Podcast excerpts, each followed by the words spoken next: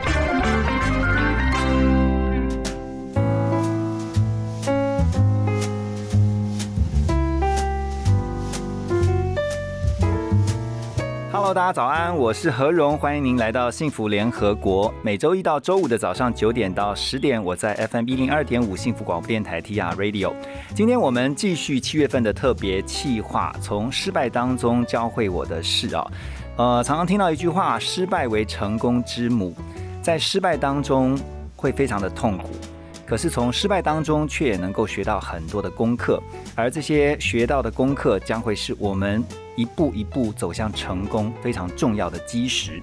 今天我们特别开心邀请到的是，他曾经也有一段非常非常重大的失败的这个经历，而现在她是一位人人口中的财富女神。一起来欢迎王佑新，我们今天来宾，嗨，佑新好，Hello，大家好，何龙哥好，我是王佑新。好，大家都知道这个佑星啊，其实常常会出现在很多的媒体的报道当中。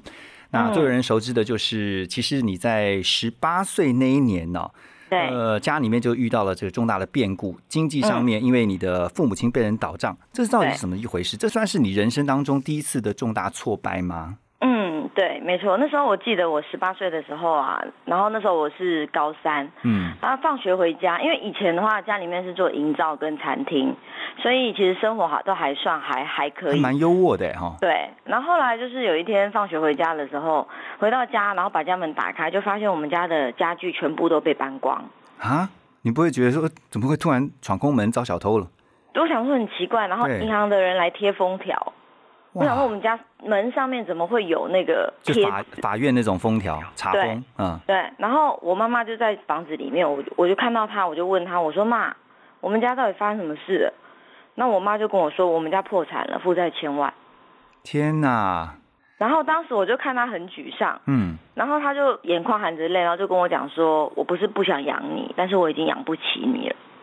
那那我觉得，嗯，就是一个父母，身为父母，像我自己现在也是父母啊。其实我就体会到说，就是说，当父母跟孩子说这样的话的时候，其实那种心里面是非常的无能为力的。但那个是无预警的吗？还是说，可能在那段时间你就大概会有一些不安，就是说家里面有可能会陷入经济的困境？嗯，因为那段期间，其实之前，因为我我爸妈就是也常常因为钱在那边吵架。嗯。然后甚至就是会有家暴的问题，就是我爸就会打人啊等等的部分。是，但是常常就是反反复复，因为你知道，就是做营造的人就是大起大落，好的时候就很好，嗯，然后每次收到钱的时候，大家就去吃大餐。那应该都是现金嘛，哈，就是大量的现金啊，进跟出这样子。对对对，然后没有钱的时候，就是大家就是很紧张这样子，所以其实就是常常都会有这种反反复复的情况。嗯，那。当时发生这个情况的时候，也是会觉得蛮惊吓，因为没有想过说，可能有时候会有这种反反复复的情况，但没有想到说，竟然会有破产这样的情况。你那个当下觉得晴天霹雳，你会不会当下会问自己一个问题，说怎么会发生在我的家里面？没错，我那时候就觉得说，天哪，这种事怎么会发生在我身上？我觉得这是连续剧里面的剧情，然后我就觉得有点难想象这种心情，真的。对，然后一开始我就觉得说很像在做梦，我觉得根本没没办法相信。然后我妈妈就跟我讲说。我只有六千块，我帮你准备了六千块，那你去看看有没有地方可以租房子啊？那我所以当天你就得自己找地方住了。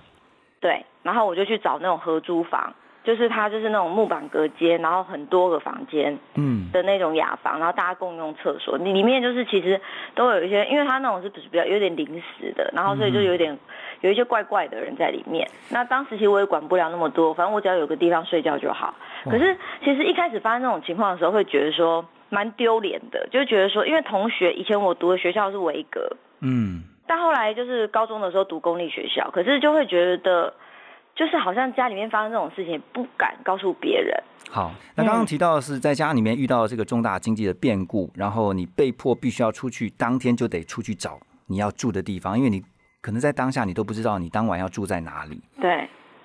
然后你说同学都不知道你发生什么事情了，嗯，你也不会想要去跟别人讲。我相信，如果是我，我也会觉得我一定不会想讲这样的事情。对，因为觉得很丢脸，然后又觉得说这种事情就是会怕别人告诉别人，别人会看不起我。嗯哼。所以就是那那个时候，其实真的一个礼拜哦，就是完全讲不出话来。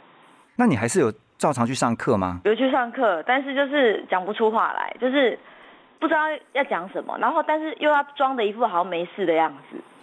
哦，我觉得对一个十八岁的女生来讲，那个这个煎熬是非常大的哈。对，然后我一回到家哦，就回到我住的地方，我躺在床上，我就眼泪就可以一直掉出来。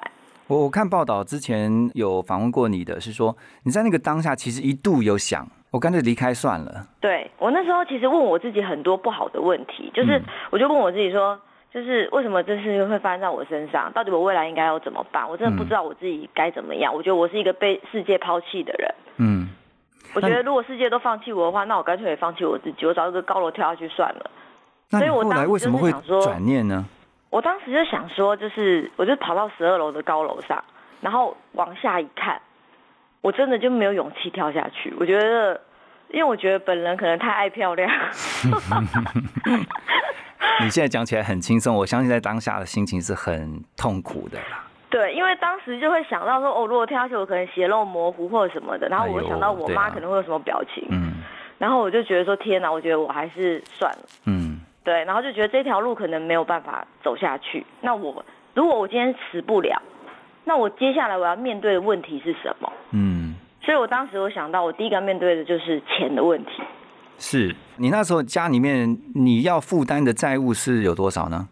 那时候其实我妈妈并没有要我负担，但是我觉得我会想要扛起这个部分。嗯，可是因为我自己也不知道我有什么能力，所以我当时只是就是你先把自己顾好。把自己顾好，嗯，然后后来有能力了以后，才去帮家里面还那些钱。那后来你就想，那我接下来先面对的是钱的问题，那要怎么解决？就是我要想怎么样赚钱，因为第一个部分我要，我可能下个月要再面对房租，是，然后学费，那要吃什么？如果我要活下去的话，我必须要考虑到这些问题。所以当时我就想说，那我唯一会的赚钱方，因为其实我小时候常常在我妈餐厅里面帮忙，嗯，然后打工，所以那时候我就觉得说，好，那我现在。只会一种方法叫打工，嗯，所以我就开始到处去找工打，反正有什么地方可以打工，什么送报纸啊、发传单啊，然后只要我有时间，礼拜六、礼拜天我就去当家教伴读，然后去夜市卖衣服，什么工你都打，就是能做的我都做，我一天最多打五份工，一天？那你这样怎么睡觉？就几乎我都没有什么睡啊，或者是睡得很短，因为我根本不想要回到我住的地方。那这段时间有多长？你你你这样子。就是一边赚钱一边还要念书。对我那时候就是大概差不多快要一年的时间，就从我高三然后到我毕业。哇！然后有人知道吗？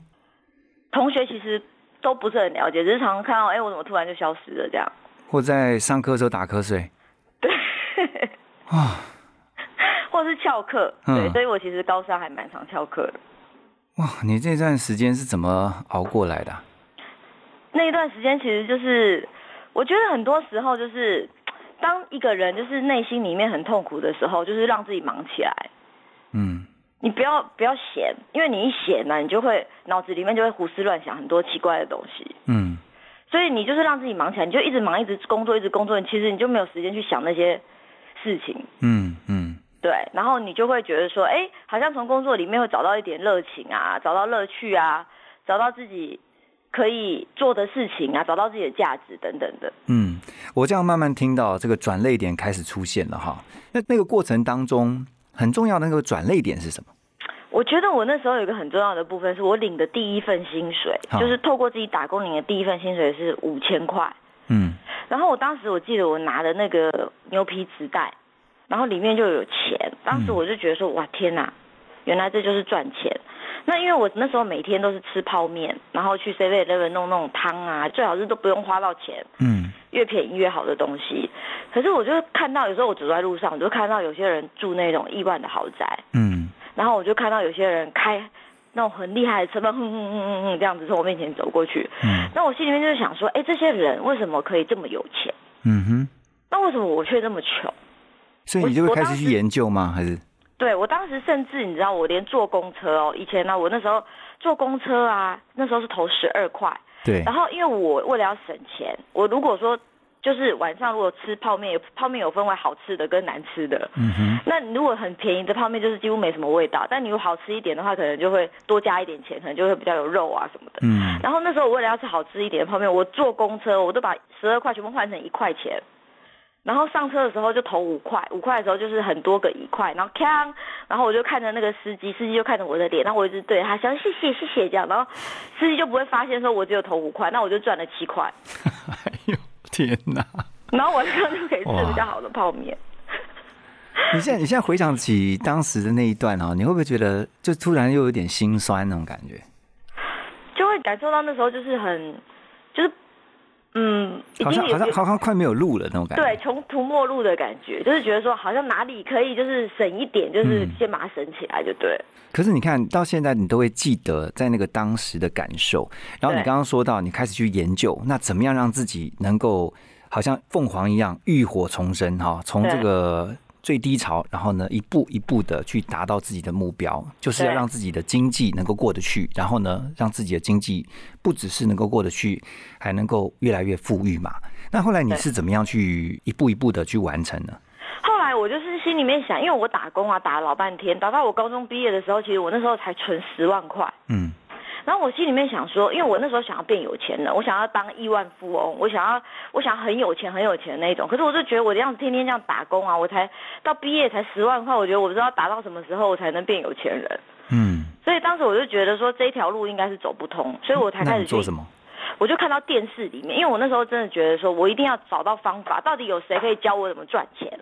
所以我当时就突然吃早餐的时候就看到电视，就电视里面有一个人叫王永庆，嗯，经营之神。他是经营之神，而且他呢，当时我看，我觉得他长得也不是特别帅，讲话也不是特别特别好，就是那时候因为年纪也大了，讲话有点稀里糊涂的。那我就心里面想说，哎，为什么他看起来也不怎么样，可是他却可以从以前连买鞋的钱都没有，然后到现在成为台湾的首富？嗯，我就开始去问我自己这些问题，然后我就想他有什么能力是我没有的，所以我就开始去研究他到底有什么能力。嗯，后来我就发现，哎，他在做事情上面有他。很成功的经营的理念，嗯，比如说他对于诚信觉得很重视，或者是说他对于省钱这件事情，他说今天你赚的一分钱不是你的一分钱，你存的一分钱才是你的一分钱。OK，所以你做了什么？我就开始想，我也要当老板，我也要来经营。你的梦想好大啊！对，结果呢？那有人说，那我就是有梦想，可是我不一定有行动，所以你采取了哪些行动？我那时候的话，就是第一个部分，当时我就是觉得说我想要当老板，嗯，那我就在我住的地方的附近看到有一家店在顶浪，嗯，当时那家店呢开什么倒什么倒了十几遍，所以基本上那家店算是就是好像不太好经营的一家店，但是当时我心里面想说，就是如果我要开店的话，我我也没有那么多钱，那像这样的店可能就是。如果以我的钱来讲，比较有机会，所以我就去问那个房东，问说：“哎，你这个店要顶让要花多少钱？”嗯，然后他那时候就跟我讲说，这个店顶让要十八万。所以你就顶下来了吗？对，可是因为我的户头里面当时只有十万，那怎么办？就根本就不够嘛。那我就开始去跟那个老板商量。哦，我就跟他讲说：“我说，因为其实我们有时候在在追求梦想的过程当中，一定会遇到挑战。嗯，可是其实很多时候，我们如果不去尝试，其实根本也。”不知道会发生什么事，所以你就要协商，你勾结啊，对，所以我就跟他讲，我说老板，我跟你讲，你这个店哈放在这里，对不对？然后开什么倒什么已经放那么久了，其实也都是没有收到钱。嗯，那我现在我想租这个店，然后我要开始做生意，那可是我现在户头里面只有十万块。嗯可不可以这样好不好？我先给你十万，然后你先让我做，那我一边做一边赚钱还给你啊。如果我没有赚钱，那钱店你收回去，其实你也没损失。哎，你好会谈判哦。后来你就把那个店顶下来了。你做什么？我开早餐店。哦，很辛苦哎。对，我觉得早餐店第一个它成本比较低嘛。嗯。那第二个就是说，我觉得因为以前我我们家有开餐厅，所以我觉得这部分可能我学一下可能还有经验可以。对。所以你后来开早餐店，那你就是，我相信一定非常的忙碌。对但是但是离你后来能够累积这么多的财富，你到底做了什么？我后来开早餐店的时候呢，那时候我是那时候一天营业额本来不到五百块，嗯，后来经营半年的时间，一天营业额就破万块。哦，然后我当时就是因为开了早餐店，我就年收入破百万，很多媒体都来采访我。那时候还在一边读大学一边开早餐店。那你的那个 know how 是什么？为什么你能够做的跟其他早餐店不一样？第一个部分，我觉得我永远都以客户的角度来出发。嗯。所以，因为我觉得早餐店第一个就是要快速。嗯。然后第二个部分是你要有好的服务态度。像我自己就会想，如果我去一家早餐店，为什么这家早餐店我会想去第二次？嗯。比如说这东西一定要好吃，然后老板的态度很亲切，你都不用开口说你要什么，老板就已经知道你要吃什么了。嗯哼。就好像是去邻居的家里面的感觉。哇，所以你的早餐店就开始蓬勃发展起来。对。然后呢，就那后来早餐之后，你就除了做早餐店以外，你还做了其他的投资。对，后来我开了早餐店以后，我就发现，就是做生意的人，尤其是做吃的，因为当时我没有连锁的概念。是。如果我当时有连锁的概念，因为当时其实几乎所有的媒体啊，全部都来报道。嗯。然后也有上很多各式各样的节目，什么我猜啊、新闻哇哇哇、黄金七秒半，就是全部都来采访，就等于那时候年轻人创业的这种这种知名度也又这样打开了。对，然后当时因为我不了解就是怎么去应用这些部分，所以如果我现在的角度来看，我当时我就搞一个连锁，然后就开始做连锁加盟，然后就是授权嘛。对，可能我我现在就变成早餐大王。不过人生的路很奇妙，后来你就走另外一个其他的这个领域啊去发展了。但是你觉得这个事情，就是人生当中在十八岁面对到这么大的失败、这种挫败哈，你觉得对你来讲学到最大的功课是什么呢？我觉得学到最大的功课就是，我觉得有时候失败它只是要让我们学会有些东西，我们还可以再学而已。嗯哼。所以其实有时候我们在面对失败的过程当中，我觉得就是只要人活着都不算失败。哇，这句真好。对，因为只要活着就有希望。对你不要用眼前的结果去衡量你自己的价值。嗯。因为很多人就是因为。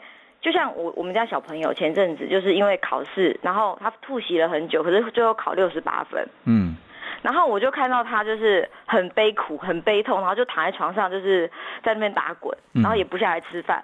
那我就可以感受到，就是说，因为他自己觉得好像对自己有一些想法，所以后来我就去找他，我说你怎么了？然后他就跟我讲说，他说我我我考六十八分。嗯，我说然后呢？他说我觉得不开心，然后就要哭了这样。那我就跟他讲说，我说。不管你考几分，都不会影响你的价值，嗯，也不会影响我对你的爱，嗯哼。但是重点是，今天我们成绩的目的，只是让我们了解有哪些东西我们还没学会。你也是那种不太会去呃跟孩子在分数上面斤斤计较的爸妈吗？我不会计较分数，但我会跟他们沟通是关于学习的态度。OK，对，因为我觉得如果你学习的态度好，其实成绩就会自然好。嗯哼，同意。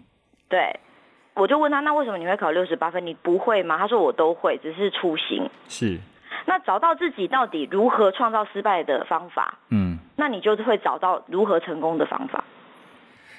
所以你在呃孩子，因为我知道你的孩子是一个九岁，一个十岁嘛，哈，对，那现在都在小学的阶段。对，我相信，因为你曾经在这么年轻的时候就遇到了失败，哈，你都怎么跟孩子去分享失败这件事情？分享失败这件事情啊，比如说他们在将来也会有可能在成长的路上一定会遇到失败，不管是大的失败或是小的失败。像你刚刚讲说分数，也许对他来讲就是一个哇天塌下来不得了的事情了。没错。对啊，你会怎么去跟孩子去聊失败这个功课？我会跟他们讨论，就是说你觉得什么时候会有失败的感觉？嗯。然后如果今天这个失败是真的失败吗？嗯，还是代表什么？因为我觉得每一个人，他为什么会陷入失败当中，是因为他对失败的定义。嗯，很多人认为失败就是天就塌下来了，失败可能他遇到一件事情，他就没有办法再往前走了。嗯，所以我觉得更重要的部分是关于他遇到失败的时候，他问自己什么问题。嗯哼，如果他问自己的问题是为什么我会这样，会不会别人不喜欢我了？我这样子是不是很糟糕？等等的部分，那他就会陷入一种死胡同当中，越陷越越深。嗯哼。可是如果他问自己的问题是，那好，那我现在失败，怎么去面对？就是接受我现在已经创造这样的结果。嗯。那我才会有机会去找到我到底是在哪一个点上可能要调整，或者是如果事情重来一遍，那你可以怎么做？嗯哼。所以我常常在跟他们聊，就是说，就是你勇于尝试，我宁愿你多做。多错，因为你多错，你才会多对。是。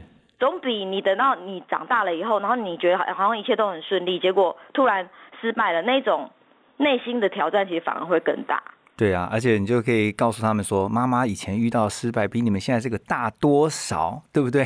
对他们，他们其实都知道啦，然后他们也会看我的视频，是是，然后分享心得这样子。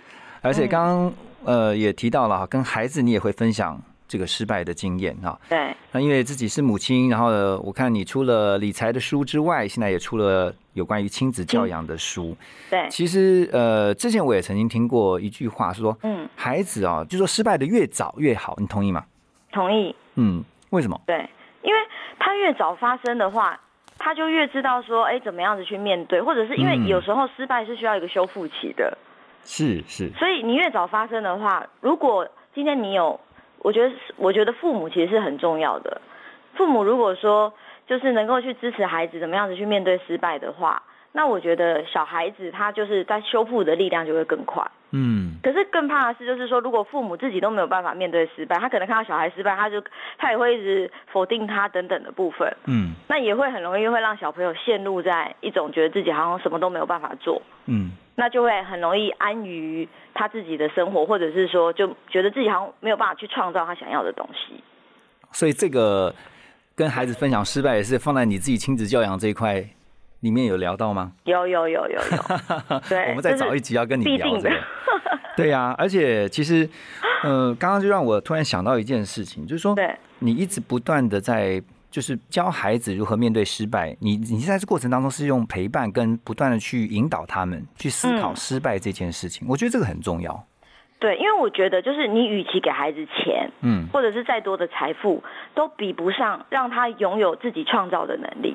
是，可是他要有创造的能力，那失败就是我们必经的路，嗯，必须面对的过程。我刚刚听你在分享你这个失败的这个经历啊，你曾经说，呃，王永庆他其实是一个，呃，在这个过程里面突然给你一个很大启发的人。那有没有一句话是一直你？因为我相信，其实未来还可能会面对到大大小小不同的，不要说是失败挑战，一定会有的。对，哪一句话是你的一个信念？那让你面对这些挑战的时候，你常常会拿这句话来鼓励自己。就是。在这个世界上面，只要有人做得到的，我也可以。哇，嗯。所以，我如果我看到有人的结果很好的时候，我会去研究他到底怎么做的方法。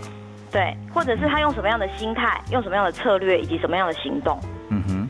因为很多时候，很多的人他们在在想要成功的过程当中，他可能只会去找到很多的方法或者是做法。嗯。但其实，我觉得一个人的思维。才是最重要的关键。所以我想最后哈，是不是请佑星告诉我们，也许现在正在听的我们的朋友当中呢，有一些他正经历，他现在觉得非常的痛苦，他觉得现在他遇到了这个前所未有的失败，然后就像你曾经经历过的那样子，你会怎么去告诉他们接下来每一天应该怎么过？我觉得第一个部分就是持续让自己行动，忙起来，嗯，不要让自己陷入思想的漩涡当中。嗯因为只要有行动，就会有所学习。嗯，有学习就会有翻身的机会。嗯哼。然后第二个部分是，你要如果你今天你想要改变，或者是你想要学习，你就去尝试，并且找到在那个领域里面有结果的人，是去跟他学，你就会减短你自己创造的时间，或者是或者是改变的时间。嗯。然后第三个是你要脱离负面的环境。嗯哼。对，接触有能力的人，不要让自己常常被就是身边的人影响。哇，真的是太棒的提醒了，就不要让自己陷到一个总是负面思考的环境下。对。然后我觉得刚才佑星在分享的过程当中，有一个非常重要的，我在最后呢一定要做结论的时候，一定要 A 口一下，就是即便是面对了失败，也不要忘记肯定自己的价值。嗯，我觉得，因为一个人他是有一个价值的，不要否定自己的价值，然后继续努力的去学习，在逆境当中你一定会找到逆转胜的契机。好，真的是非常谢谢佑星今天的分享。最后呢，就把这首也是佑星的点歌哈，点的这首歌曲呢，送给所有的听众朋友们。我相信，谢谢佑星，谢谢你。谢谢。